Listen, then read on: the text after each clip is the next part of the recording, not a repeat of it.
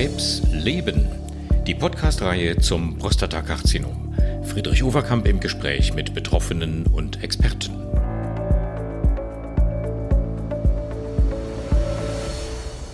Hallo, meine Herren, liebe Patienten, meine Damen und Herren, liebe Angehörige. Ich freue mich sehr, äh, dass Sie wieder eingeschaltet haben und darf Sie herzlich begrüßen zu einem weiteren Podcast unserer Staffel Krebsleben Prostata. Wir reden über das Prostatakarzinom in allen möglichen Facetten. Wir haben schon viele Themen mit unseren Experten in den letzten Monaten beleuchtet Wir wollen heute mal ein ganz neues Thema aufgreifen. Sie wissen, die medikamentöse Therapie des Prostatakarzinoms hat sich enorm entwickelt und ist auch dabei, weitere große, erfreuliche Sprünge zu machen. Ein Baustein ist die antihormonelle Therapie, darüber haben wir schon gesprochen und auch die ist nach wie vor ein fester Bestandteil der Versorgung von Prostatakarzinom-Patienten. Es gibt aber auch eine äh, weitere zielgerichtete Therapie, über die ich heute mit einem unserer Experten gerne sprechen möchte. Das ist ein Medikament, was auf der Basis eines bestimmten Biomarkers verschrieben wird. Das heißt, man macht eine ganz spezielle Untersuchung, darüber reden wir gleich, vom Krebsgewebe und dann, wenn eine bestimmte Voraussetzung gegeben ist, darf man ein ganz bestimmtes zielgerichtetes, also passgenaues Medikament verschreiben. Worum es da geht, das weiß Professor Axel Merseburger, Direktor der Urologischen Klinik in Lübeck, Campus Lübeck, um exakt zu sein, des Universitätsklinikums Schleswig-Holstein. Professor Merseburger, hallo. Axel, ich grüße dich. Ja, Friedrich, hallo, grüß dich. Schön wieder dabei sein zu dürfen. Ja, wir freuen uns. Schön, dass du wieder bereit bist, unsere Patienten und äh, alle Hörerinnen und Hörer zu informieren. Wir wollen reden über eine spezielle Labortestung, nämlich die BRCA-Testung. Da müssen wir erstmal wissen, was das ist und über eine Therapie, die sich daraus ableitet. Was ist eine BRCA-Testung? Ja, ähm, ähm, das ist ähm, in der Tat ein, ein ähm, nicht so einfach zu beantwortende Frage. Ich komme vielleicht mal zurück. Wir alle kennen sicherlich das Outing von der Angelina Jolie, der amerikanischen Schauspielerin, die dieses Brustkrebs gehen. Und dadurch setzt sich dieses BRCA auch zusammen. Das ist eine Zusammensetzung der Anfangsbuchstaben von ähm, Breast und Cancer, also BR am Anfang von Breast und CA und Cancer, ähm, was ursprünglich untersucht auch zur Zulassung von ähm, diesen Hämmern dieses Gens geführt hat bei Frauen, die eine Mutation dieses BRCA1 oder 2 aufwiesen, die da ein deutlich erhöhtes Risiko haben, an Brust-, aber auch Eierstockskrebs zu erkranken. Und das tritt häufig in jungen Jahren auf, also Brustkrebs meist dann schon so ab, ab 30 und ab 40 äh, Jahren dann ovarial, also Eierstockkrebs. Und ähm, das sind ja sehr aggressive Krebsarten und deshalb hat sich damals die Angelina Jolie, das war ja medienwirksam, da die Brüste operieren lassen, also das ganze Gewebe, das gar nicht erst ein Krebs entsteht. Und daraufhin gab es halt ähm, auch Entwicklungen beim Prostatakrebs, ähm, ob diese Substanzen und auch dieses Gen bei fortgeschrittenem Prostatakrebs nicht auch verändert ist. Und in der Tat, bei etwa 10 Prozent der äh, betroffenen Männer mit Prostatakrebs liegt eine genetische Veränderung vor, diese BRCA1 oder 2 Alteration und äh, bietet damit auch Angriffspunkte für neuartige Therapien. Wenn man diese Mutation messen möchte, also diese Genveränderung, wo wird die denn gemessen? Im Blut oder muss man dazu eine Gewebeprobe entnehmen? Erfreulicherweise geht das beides über beide Möglichkeiten.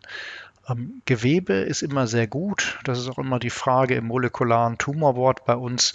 Der Pathologe, Pathologin hebt häufig die Hand und sagt, äh, habt ihr nicht Gewebe, wollt ihr nicht nochmal eine Probe da entnehmen, weil man durchaus die, die keimbaren Veränderungen äh, sehr gut im Gewebe nachweisen kann. Ähm, und ähm, Andererseits ähm, die, auch die somatischen Veränderungen und die Keimbahnmutationen im Blut. Also genau umgekehrt, du siehst, das ist nicht ganz so einfach. Ähm, das äh, gibt zwei Möglichkeiten im Blut und im Gewebe, die Veränderungen zu untersuchen. Was auch noch wichtig ist, wenn man, ähm, es sind ja nicht immer die Genveränderungen, die dahinter stecken. Die sogenannten somatischen Veränderungen können auch im Ze Laufe der Zeit entstehen, dass ähm, äh, das Gewebe sich ähm, auch mit der Therapie verändert, also wo ein betroffener Mann vielleicht am Anfang bei Prostatakrebs noch keine BRCA-Veränderung hat, dann im Laufe der Zeit doch über der Tumor sich so verändert, dass dann doch so eine Alteration vorliegt, in diesem Fall somatische Veränderungen, die man dann auch gezielt behandeln kann. Hm da ihr ohnehin ja ähm, bei euren Patienten eine Gewebeprobe entnehmt, also eine Prostatabiopsie macht, bietet es sich natürlich dann auch an, bei entsprechender Fragestellung das Gewebe auch auf diese Mutation untersuchen zu lassen.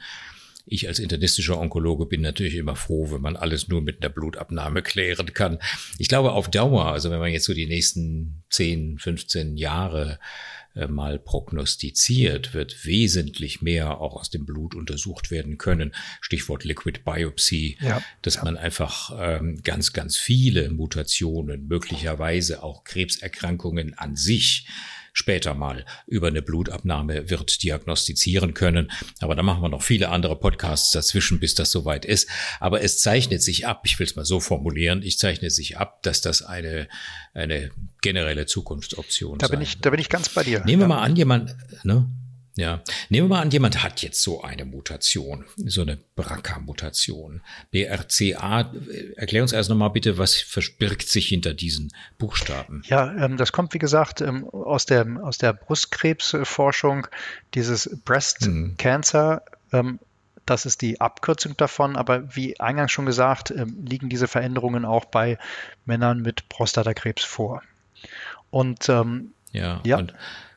Und wenn jetzt jemand so eine hat, so eine mhm. Mutation, was könnt ihr dann machen? Ja, es ist einerseits so, dass man in dem Fall eine humangenetische Beratung zumindest ähm, sich überlegen sollte, ob man das mit den betroffenen Patienten bespricht. Gerade bei den jüngeren Männern ähm, kann eine Keimbahnveränderung vorliegen, so dass man auch daran denken muss, dass die äh, Nachkommen oder Verwandten und Geschwister, sei es äh, ähm, Brüder oder Schwestern, ähm, da gegebenenfalls auch so eine Genveränderung haben und dann eher Prostatakrebs oder was vielleicht auch gefährlicher ist, früher Brustkrebs oder Eierstockskrebs entwickeln. Also das ist ganz, ganz wichtig.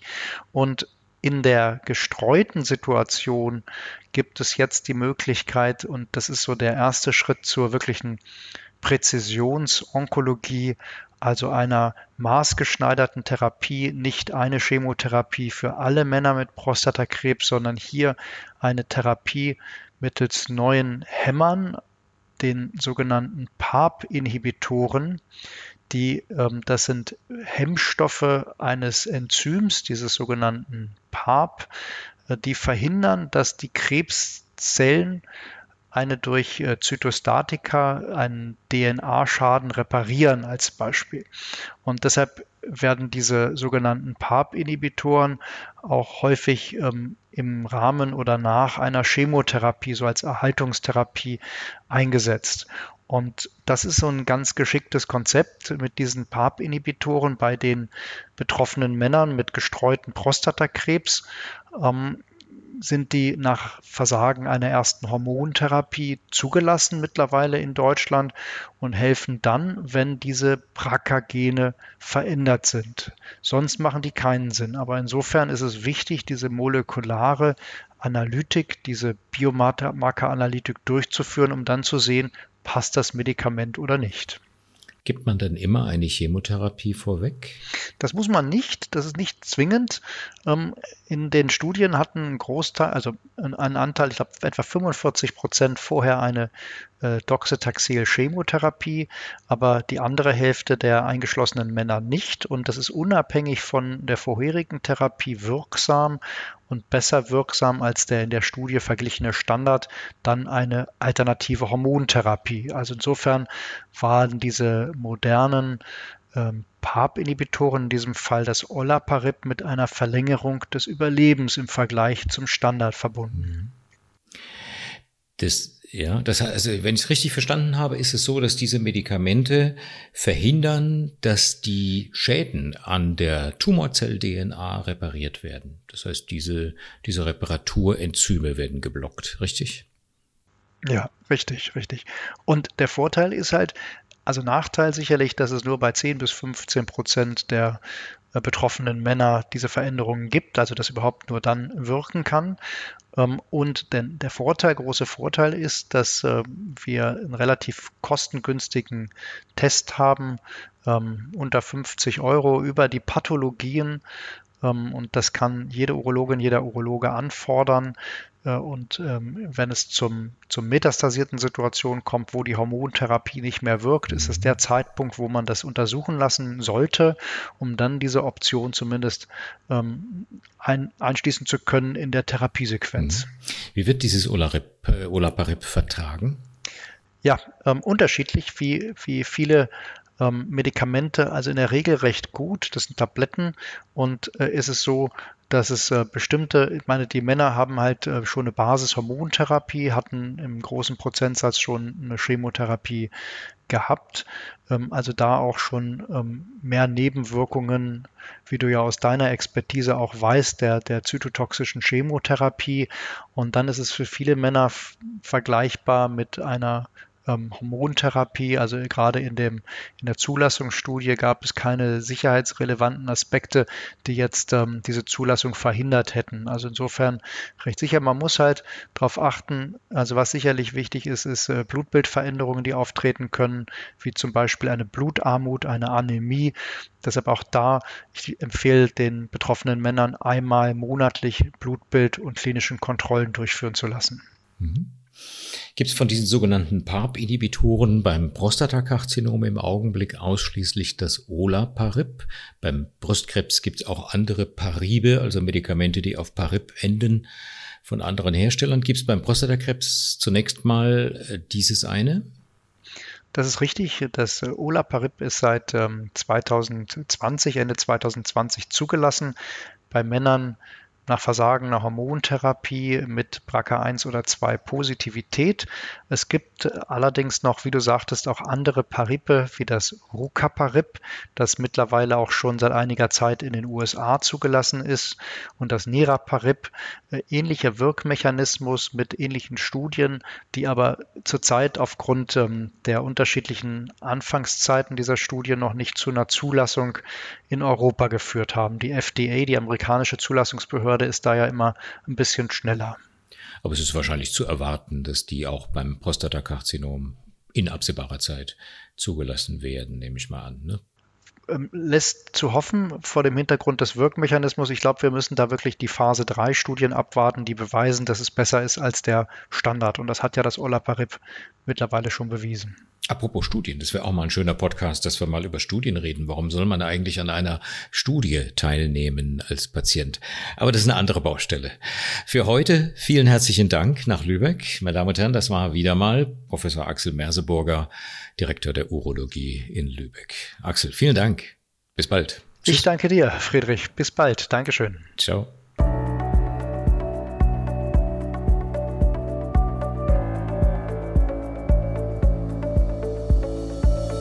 Krebs leben. Die Podcast-Reihe zum Prostatakarzinom mit freundlicher Unterstützung von Hexal Sandu.